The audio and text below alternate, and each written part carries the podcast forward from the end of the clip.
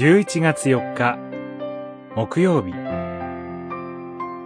賛美と祝福を交わす。詩編。134編。主のしもべらよ。こぞって主をたたえよ。夜ごと主の家にとどまる人々よ。聖女に向かって手を挙げ主をたたえよ。天地を作られた主が、シオンからあなたを祝福してくださるように。134編、一節から三節。この詩篇は、昭栄の詩篇です。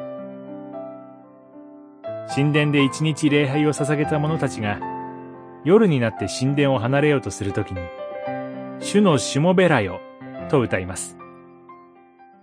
昼も夜も神殿で奉仕する祭司たちと、賛美と祝福を相互に交わします。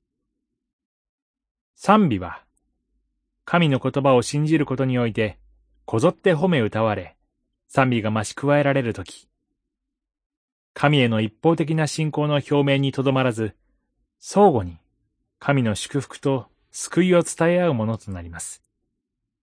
エフェスの信徒への手紙、五章十九節手術礼拝において、昭栄と祝祷を捧げます。そこで、唯一誠の救い主、イエス・キリストにおいて、一つの群れとされた者たちが、神の栄光を褒めたたえ、神の祝福によって世に派遣されます。またそれは同時に、主の民とされた者たち相互による賛美と祝福の交換です。天津見たみも、地にあるものも、父、子、御霊の神をたたえよ。昭栄、544番。